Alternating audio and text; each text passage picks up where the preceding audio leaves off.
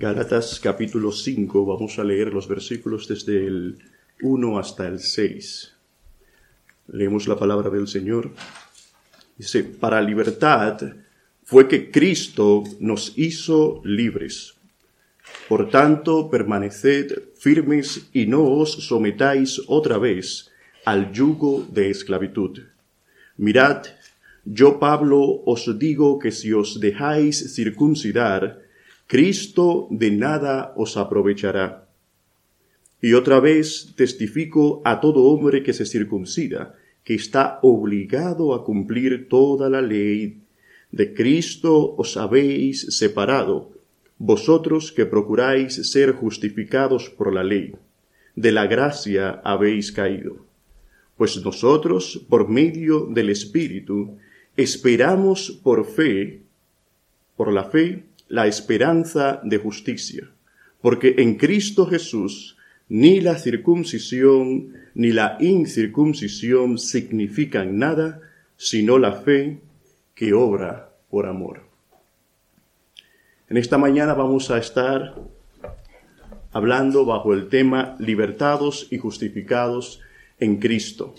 Y como hemos visto, hermanos, en el primer versículo Pablo les dice que para libertad fue que Cristo nos hizo libres y une a Cristo directamente con la palabra y con la acción de libertad.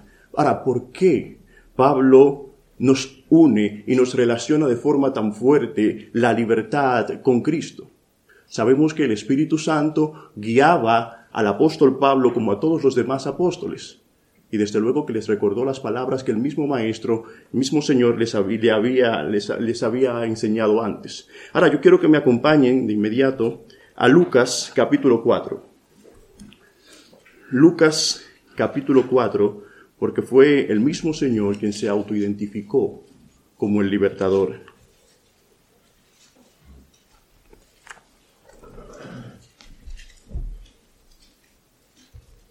Allí vamos a leer los versículos 17 al 19.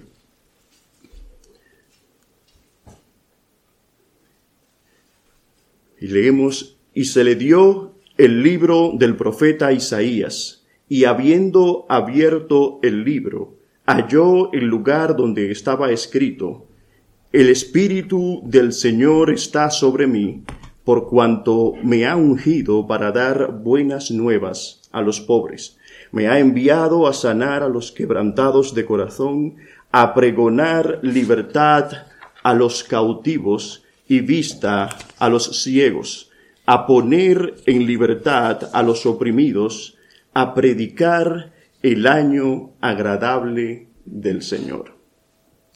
El Señor aquí tal y como hemos leído, dice que el Espíritu le ungió para dar buenas nuevas a los pobres. ¿Y en qué consistían estas buenas nuevas? Él lo describe, en sanar a los cobrantados de corazón, en dar vista a los ciegos, pero principalmente nos habla de libertad a los cautivos y traer libertad a los, a poner en libertad a los oprimidos. Así que aunque él menciona dos palabras, aquí dos veces, la palabra libertad si bien es cierto esto, podemos entender también, mis hermanos, que cuando Él dice que ha venido a traer sanidad a los quebrantados de corazón, también les está liberando de su, de su enfermedad, de su quebranto. Cuando dice que ha venido a traer vista a los ciegos, también les está liberando de esa ceguera. De manera que cuando Cristo dice que ha venido a traer buenas nuevas a los pobres, en realidad está diciendo que toda su obra viene a tener lugar con el acto de la liberación. Cristo ha venido a traer liberación, liberación a su pueblo. Y así empieza él su ministerio. Fíjense, nosotros hemos leído al principio, en el texto adicional, Levítico. Y allí hemos leído que se nos dice que en el año quincuagésimo, el año del jubileo, se proclamaría libertad a los cautivos. Libertad a los cautivos. Y ese año también reposaría la tierra. Saben, es exactamente eso lo que ha venido a hacer el Señor. Cuando el Señor se identifica aquí con el pasaje de Isaías 61 y dice que ha venido a traer libertad a los cautivos, Él está diciendo, yo soy ese año del jubileo en el que se nos habla en Levítico. El año del jubileo era figura y era un tipo de lo que Cristo vino a hacer. En Cristo el año del jubileo vino a tener un total y un completo cumplimiento. En Cristo el año de reposo también vino a tener total cumplimiento. Por eso él concluye diciendo, yo he venido a predicar el año agradable del Señor, porque el año agradable del Señor era el año del jubileo y él es la expresión más alta de ello. Por eso él se identifica a sí mismo como aquel que ha venido a traer no la libertad a los cautivos físicos que estaban presos, no, libertad, la libertad más profunda que nosotros podemos entender. Mis hermanos, Cristo lo es todo con respecto a nuestra libertad. No pensemos ni por asomo, ni un momento en lo absoluto de que nosotros hemos tenido algo que ver con nuestra libertad, porque nosotros éramos quienes estábamos oprimidos, cautivos, quebrantados, pobres y ciegos, tal como él lo describe en Lucas capítulo 4. Nosotros éramos esas personas. Y hasta que Cristo no vino y se hizo carne, no teníamos posibilidad alguna de encontrar y tener libertad. Cristo, solo Cristo y nada más que Cristo vino a darnos libertad. Y eso es lo que Pablo nos define aquí en este primer versículo. Ahora, ¿cómo fue que se nos hizo libres? ¿Cómo fue que se nos hizo libres? La escritura nos muestra que por medio de su crucifixión, Cristo cargó con nuestros pecados. Y si decimos que Cristo cargó con nuestros pecados, Él nos descargó de nuestros pecados, nos liberó de nuestros pecados, quitó ese peso que nos asediaba. ¿Dónde? Por medio de su crucifixión. Pero no solo por medio de su crucifixión, sino que también en su muerte y en su resurrección, Cristo nos trajo libertad. Vayamos a Hebreos capítulo 2. Hebreos capítulo 2, versículos 14 y 15.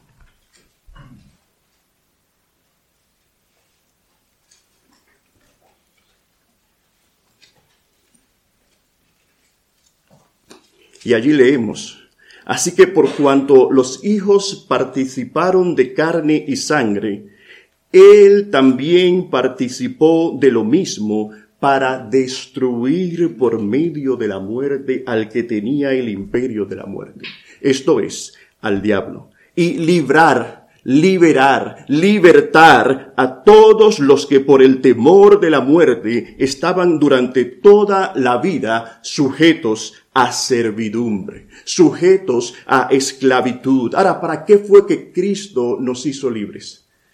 ¿Para qué Cristo nos hizo libres? Vayamos a Lucas capítulo 1.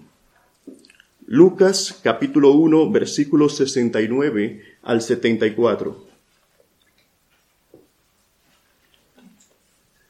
Allí Zacarías, el padre de, Juan el Bautista, profetizando acerca del Señor, nos dice lo siguiente, y leemos Lucas 1, 69 al 74. Y nos levantó un poderoso Salvador en la casa de David, su siervo, como habló por boca de sus santos profetas que fueron desde el principio salvación de nuestros enemigos y de la mano de todos los que nos aborrecieron, para hacer misericordia con nuestros padres y acordarse de su santo pacto, del juramento que hizo a Abraham nuestro Padre, que nos había de conceder, que librados de nuestros enemigos, sin temor le serviríamos en santidad y en justicia delante de él todos nuestros días librados de nuestros enemigos. Zacarías, al igual que todo judío piadoso, esperaba que cuando el Mesías viniese les iba a traer libertad de sus opresores físicos. Sin embargo, cuando el Señor vino, trajo una realidad aún mucho más profunda y mucho mejor para todos nosotros. No solo liberación física, eso era lo de menos, sino liberación del alma, liberación espiritual, para que ellos pudiesen adorarle y servirle sin temor y en santidad. Hermanos, todo aquello que evite, que obstruya, que se oponga, aunque sea de forma pasiva, a que nosotros podamos servir al Señor en santidad, será obviamente contrario al propósito para el que Cristo nos hizo libres. Cristo nos hizo libres. ¿Para qué? Cuando nosotros hablamos de libertad, ¿A qué nos estamos refiriendo? Muchas veces el mayor deseo de los jóvenes y de cualquiera allá afuera es, yo quiero, ¿cuánto no me gustaría estar solo en mi casa o en mi habitación sin nadie que me moleste? O sin mi jefe en el trabajo, o sin mis padres. Muchos desean estar libres para qué? Para poder hacer lo que ellos quieren hacer. Sin embargo, Dios nos ha hecho libres, no para que nosotros hagamos lo que queremos, sino para que seamos quien Dios quiere que nosotros seamos. Para que hagamos lo que Dios quiere que nosotros hagamos, vivir y adorarle en santidad. Esa libertad, hermanos, es la clave para vivir en cierto modo en santidad. Sin embargo, esa libertad ganada por Cristo para su pueblo estaba en peligro y debía ser cuidada, debía ser resguardada, debía ser protegida de uno de sus mayores enemigos. Pero eso lo veremos en la próxima ocasión. Mientras tanto, Pablo, teniendo en cuenta ese peligro, les pide a los Gálatas que se mantengan firmes en la libertad que Cristo les dio y que no regresen al yugo de esclavitud. Saben, cuando nosotros hablamos de libertad, y hemos empezado a hablar de ello hace rato, ¿no? Podemos estar refiriéndonos en cuanto a la Biblia a libertad del pecado, a libertad del mundo, de Satanás, de nuestro propio yo, del temor a la muerte. Sin embargo, ¿es a ese tipo de libertad a la que se está refiriendo el apóstol Pablo aquí en Gálatas? Es a, ese, a qué tipo de esclavitud se está refiriendo el apóstol Pablo aquí cuando habla de que Cristo nos hizo libres y de que no quiere que regresemos, que los Gálatas regresen a la, al yugo de esclavitud. Vayamos a Gálatas capítulo 2, versículo 4. Gálatas capítulo 2, versículo 4. El apóstol dice, y esto, a pesar de los falsos hermanos introducidos a escondidas que entraban para espiar nuestra libertad que tenemos en Cristo Jesús para reducirnos a esclavitud. Aquí Pablo habla de que alguien, algunos querían reducirles a esclavitud, pero no da pista, no nos da detalles de a qué tipo de esclavitud se está refiriendo. Vayamos entonces un poco más adelante, el mismo capítulo 2, versículo 14. Y allí leemos, pero cuando vi que no andaban rectamente conforme a la verdad del Evangelio, dije a Pedro delante de todos, si tú, siendo judío, vives como los gentiles y no como judío, ¿por qué obligas a los gentiles a judaizar? Aquí ya vemos una especie de, digamos, de revelación progresiva, porque ahora sí podíamos entender que esa esclavitud de la que nos habló en el versículo 4 tiene que ver con obligar a los hermanos, a los gentiles, a judaizar. Vayamos ahora a Hechos capítulo 15, versículo 10.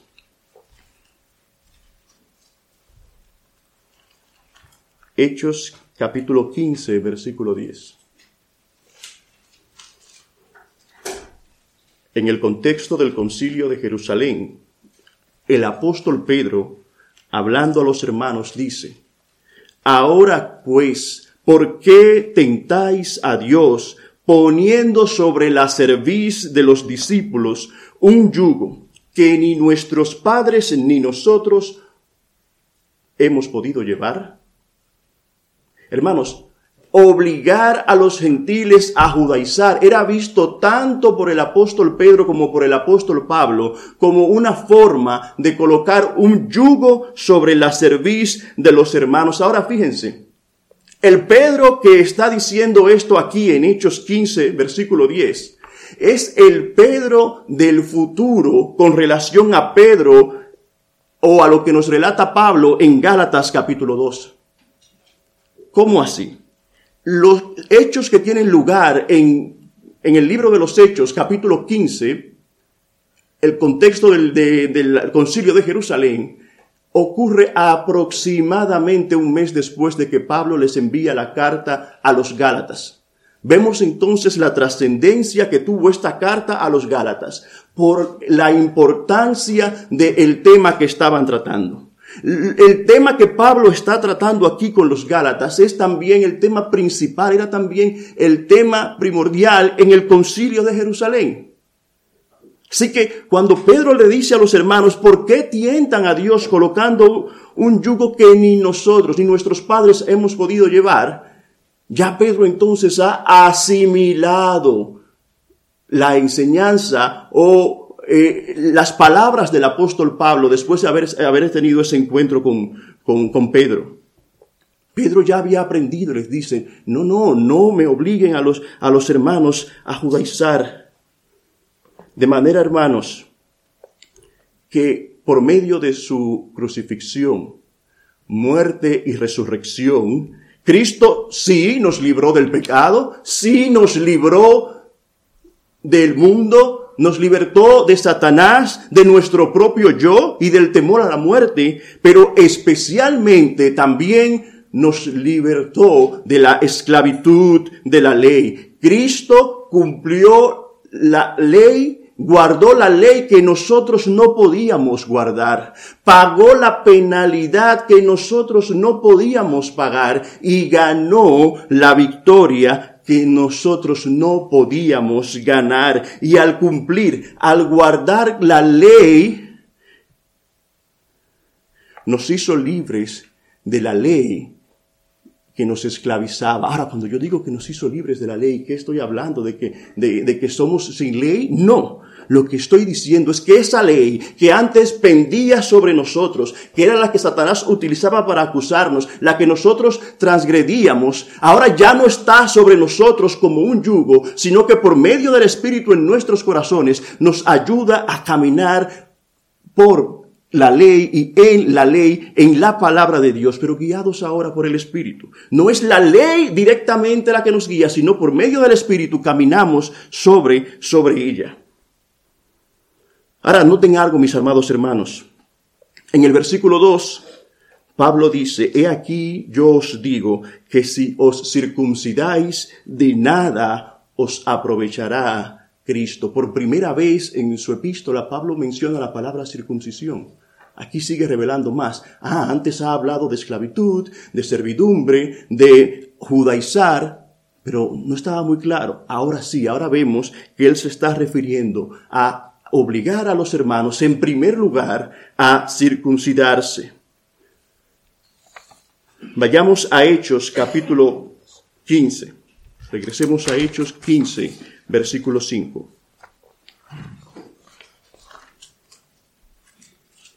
Era por la circuncisión que los judaizantes estaban luchando. Y era lo que es, ese era su propósito entre los gentiles, la iglesia gentil.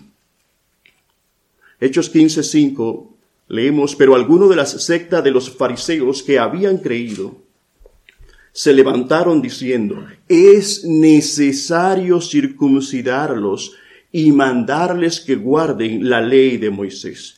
Hermanos, los judíos habían estado cargando con un yugo que no les permitía ponerse de pie erguidos, derechos, que no les permitía siquiera caminar sin tambalearse, y es por eso que Pablo les dice que se mantengan firmes en la libertad que Cristo les dio, pero ¿cómo iban ellos a mantenerse firmes en esa libertad si la carga que ya Cristo les había quitado, ellos querían ahora volver a recogerla y colocársela encima? Ellos querían volver a cargarla. Vayamos ahora a Mateo, capítulo 11, versículo 28.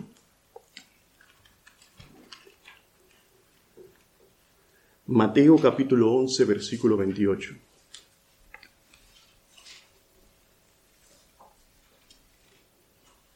El Señor dice allí, venid a mí todos los que estáis trabajados y cargados, y yo os haré descansar. ¿Trabajados de qué? ¿Cargados de qué? ¿A qué tipo de trabajo se está refiriendo el Señor aquí? a el estrés y el cansancio que tenemos de, fruto de nuestras labores diarias? ¿Es a ese tipo de trabajo y a ese tipo de cansancio que se está refiriendo el Señor? ¿Qué tipo de descanso era que el Señor le estaba proponiendo aquí a quienes les escuchaban que viniesen a Él? ¿A su cuerpo? Yo creo que no. ¿Cómo lo sé? Bueno, porque más abajo el Señor dice, Llevad mi yugo sobre vosotros y aprended de mí que soy manso y humilde, y hallaréis de corazón y hallaréis descanso para vuestros cuerpos. No, hallaréis descanso para vuestras almas para vuestras almas, porque mi yugo es fácil y ligera mi carga. El yugo que ya Cristo les había quitado, ellos querían volver a cogerlo. Y Cristo le dice, no, pero mi yugo es fácil y ligera. No, no, los Gálatas no estaban en eso, los judaizantes no estaban en eso. Mis amados hermanos, nosotros hemos leído también antes en Levítico que aquel año, el año del jubileo, era un año de reposo para la tierra y aquí igualmente Cristo nos muestra que Él es el cumplimiento del verdadero sabbat, del verdadero día de reposo. Él es nuestro reposo y en Cristo nosotros tenemos la paz y el reposo que el pueblo de Israel antes nunca pudo tener. Lo que los Gálatas estaban diciendo cuando asumían las falsas enseñanzas de los judaizantes, lo que los judaizantes les estaban diciendo a Cristo de otra manera era, ¿sabes qué? Tu yugo es demasiado fácil, tan fácil que yo no me lo creo. Devuélveme, pásame de nuevo mi carga, que aunque sea pesada, yo me las voy a arreglar por mí mismo. Esto era, en otras palabras, lo que ellos estaban diciéndole al Señor. Así que nosotros, si entendemos eso así, podemos entender ahora por qué era que Pablo estaba tan sorprendido y a la vez tan preocupado por los, por ellos. Por esto es que Pablo les dice, oh Gálatas insensatos. Era una completa insensatez volver a querer o tomar la carga que ya Cristo les había quitado. Ahora, regresemos de nuevo a Hechos capítulo 15. Hechos capítulo 15, el versículo 1.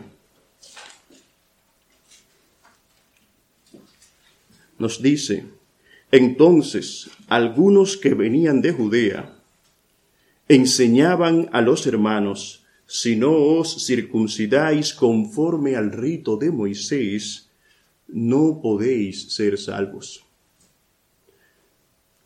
Hermanos, esto es importante aquí para ayudarnos a entender dónde radicaba el principal problema de Pablo con la circuncisión y los judaizantes.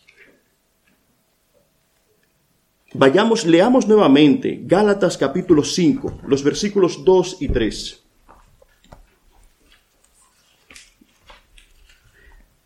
En el versículo 2 el, apóstol dice, mirad, yo Pablo os digo, que si os dejáis circuncidar, Cristo de nada os aprovechará. El versículo 3, y otra vez testifico a todo hombre que se circuncida, que está obligado a cumplir toda la ley.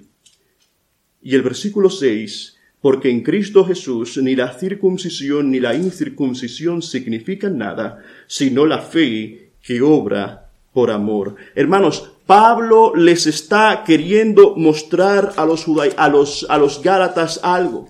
¿Qué es eso? Que mientras los judaizantes estaban muy interesados y dándole mucha importancia a la circuncisión, a la necesidad de guardar la ley, Pablo estaba más interesado. Pablo le estaba dando mayor importancia a lo que realmente vale a, lo que realmente tiene importancia. ¿Y qué era lo que tenía importancia aquí?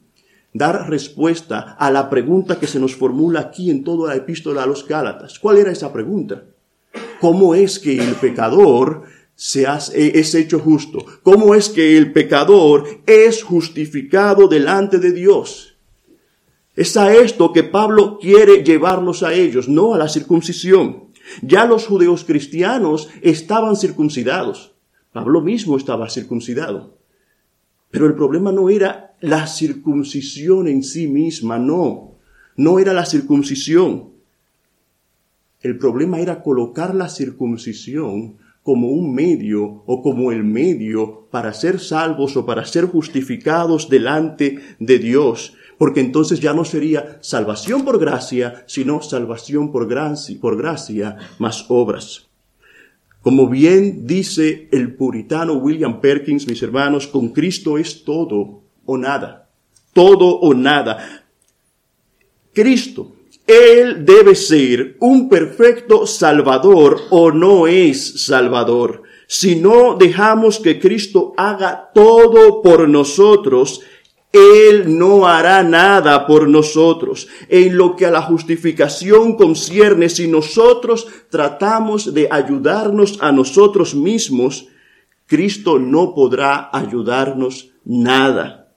Así que al decir, hermanos, que, lo, que era necesario circuncidarse y guardar la ley de Moisés para ser salvos, lo que los judaizantes estaban transmitiendo, enseñando y lo que los gálatas que estaban prestando sus oídos a ellos, estaban diciendo, con otras palabras, es que la obra que Cristo comenzó, que la obra que Cristo concluyó, Moisés tenía que concluirla de verdad. La obra que Cristo, que Cristo comenzó, Moisés tenía que concluirla. Eso es lo que estaban ellos diciendo y enseñando. Algo sutil, pero Pablo estaba muy, muy pendiente de esas de, de, de, esas, de esas pequeñeces, cosas que parecían pequeñeces, pero que eran muy grandes en cuanto a lo doctrinal. De hecho, un, un autor en su comentario a esta epístola narra una breve anécdota acerca de Babe Ruth. Babe Ruth es el jugador de béisbol en Norteamérica más conocido. Jugó a principios de los años 1900 y allá en Estados Unidos todo lo relacionado con Babe Ruth vale mucho, mucho dinero. Bueno, ¿qué sucedió? Que había un hombre que estaba vendiendo una bola, una pelota autografiada por Babe Ruth y mientras venía el comprador a, a comprar la pelota, él se puso a observar la pelota y vio que el autógrafo estaba un poco borroso en algunas partes, así que se le ocurrió la genial idea, se puso de creativo y tomó un lapicero o un marcador y sobreescribió un poco donde estaba borroso. Y ahora sí se podía leer de forma legible Babe. Pero ¿qué sucedió? Que inmediatamente la pelota perdió su valor, todo su valor. ¿Por qué? Porque él quiso retocar lo que ya había sido finalizado. Mis amados hermanos, lo que Cristo terminó no puede ser refinalizado, no puede ser reterminado, no puede ser retocado. Su obra ha sido perfecta y Él mismo nos ha dicho que consumado es. No, cuando nosotros creemos y queremos ayudar al Señor con nuestro propio esfuerzo, pasa esto. El trabajo y la obra de Cristo para nosotros se hace vana. En Gálatas este capítulo 5, cuando leemos nuevamente los versículos del 2 al 4, vemos que el apóstol Pablo les menciona a ellos tres consecuencias de decidir circuncidarse. La primera, en el versículo 2 Pablo dice que si os circuncidáis, de nada os aprovechará Cristo. Y ya Pablo había dicho algo similar. En el capítulo 2, versículo 21, había dicho, no desecho la gracia de Dios. Es decir, si lo comparamos con el versículo 2, que si os circuncidáis, están obrando por justicia, como él dice en el versículo 21 del capítulo 2, no desecho la gracia de Dios, pues si por la ley fuese la justicia, si por la circuncisión fuese la justicia, entonces por demás murió Cristo de nada os aprovechará Cristo. La primera de las consecuencias. En segundo lugar, Pablo les dice, y otra vez testifico a todo hombre que se circuncida, que está obligado a guardar toda la ley. En otras palabras, si decides circuncidarte, te haces deudor de la ley y con ello te haces reo de maldición. Al transgredir una de, las de los puntos vas a cargar con todo como si has transgredido toda la ley. Segunda consecuencia. Pero en tercer lugar, Pablo les dice, de Cristo os desligasteis los que por la ley os justificáis, de la gracia habéis caído. ¿Qué les está diciendo el apóstol Pablo aquí a ellos? ¿Les está hablando de salvación? No. No está hablando de perder la salvación. No. Pero lo que Pablo les está diciendo, mis hermanos, es una especie de juego de palabras. qué significaba la circuncisión para ellos. Por medio de la circuncisión, ellos pasaban a formar parte del pueblo de Dios, en el pueblo de Israel. Por medio de la circuncisión, ellos pasaban a formar parte del antiguo pacto. En el momento en que se le quitaba esa parte, esa parte de la piel de su cuerpo, en el momento en que se le cortaba, a ellos mismos al mismo tiempo era una especie de separación del mundo y unión al pueblo de Dios. Pablo les dice muy bien, en el momento en el que ahora ustedes decidan hacer eso, estarán haciendo justo lo contrario, porque ahora ustedes forman parte de este nuevo pacto ahora están incluidos en el pueblo de Dios, pero no por medio de obra, de obra hecha por mano de hombre, no por medio de la circuncisión. Y nosotros sabemos hoy que es por la circuncisión, sí, pero la circuncisión hecha en el corazón por medio del Espíritu. Así que en el momento en el que quisieran la circuncisión para creer que se añadían al pueblo de Dios, se estaban apartando de Cristo, estaban dejando de vivir mediante el gozo que nos trae la gracia de Dios. Nosotros sabemos que no es lo mismo como antes, ahora tenemos, eh, tenemos acceso al trono de la gracia y vivimos una vida de gozo, de gozo y paz, sabiendo que el Señor nos escucha. No somos como los sacerdotes de antes que tenían que entrar y con temor una vez al año esa manera, con esa pérdida de gozo, es que comienzan a vivir aquellos que quieren vivir aún por medio de las obras de la ley, por medio de la circuncisión. Eso es lo que Pablo les está mostrando a ellos. Mis amados hermanos, ¿qué importancia tiene esto para nosotros hoy en día? ¿Qué importancia tiene este tema de la circuncisión el legalismo contra el que Pablo estaba luchando? ¿Qué importancia tiene para nosotros el que Pablo estuviese tan preocupado por los Gálatas? Porque que nosotros sepamos, hoy a ninguno de nosotros se nos persigue por causa de la circuncisión. A ninguno de nosotros. No a menos que entre nosotros haya algún urólogo que quiera poner en práctica su experiencia. Y ni siquiera así, porque como decían los judaizantes, la circuncisión no era cualquier tipo de circuncisión, era aquella que se hacía conforme al rito de Moisés. Así que no, no todo tipo de circuncisión valía. A modo de conclusión, siendo breves, permíteme hacerte una pregunta. Mi amado hermano y hermana, ¿cuál es tu modo o tu medio de justificación? Cristo, hermano Patrick. Claro que sí, Cristo me ha justificado. Muy bien. Pues déjame preguntarte, ¿Cómo estás lidiando tú con tu pecado cuando pecas? Porque pecas y pecamos. ¿Cómo estás lidiando tú con la culpa que viene como consecuencia de tu pecado? ¿Cuál es? ¿Qué estás haciendo?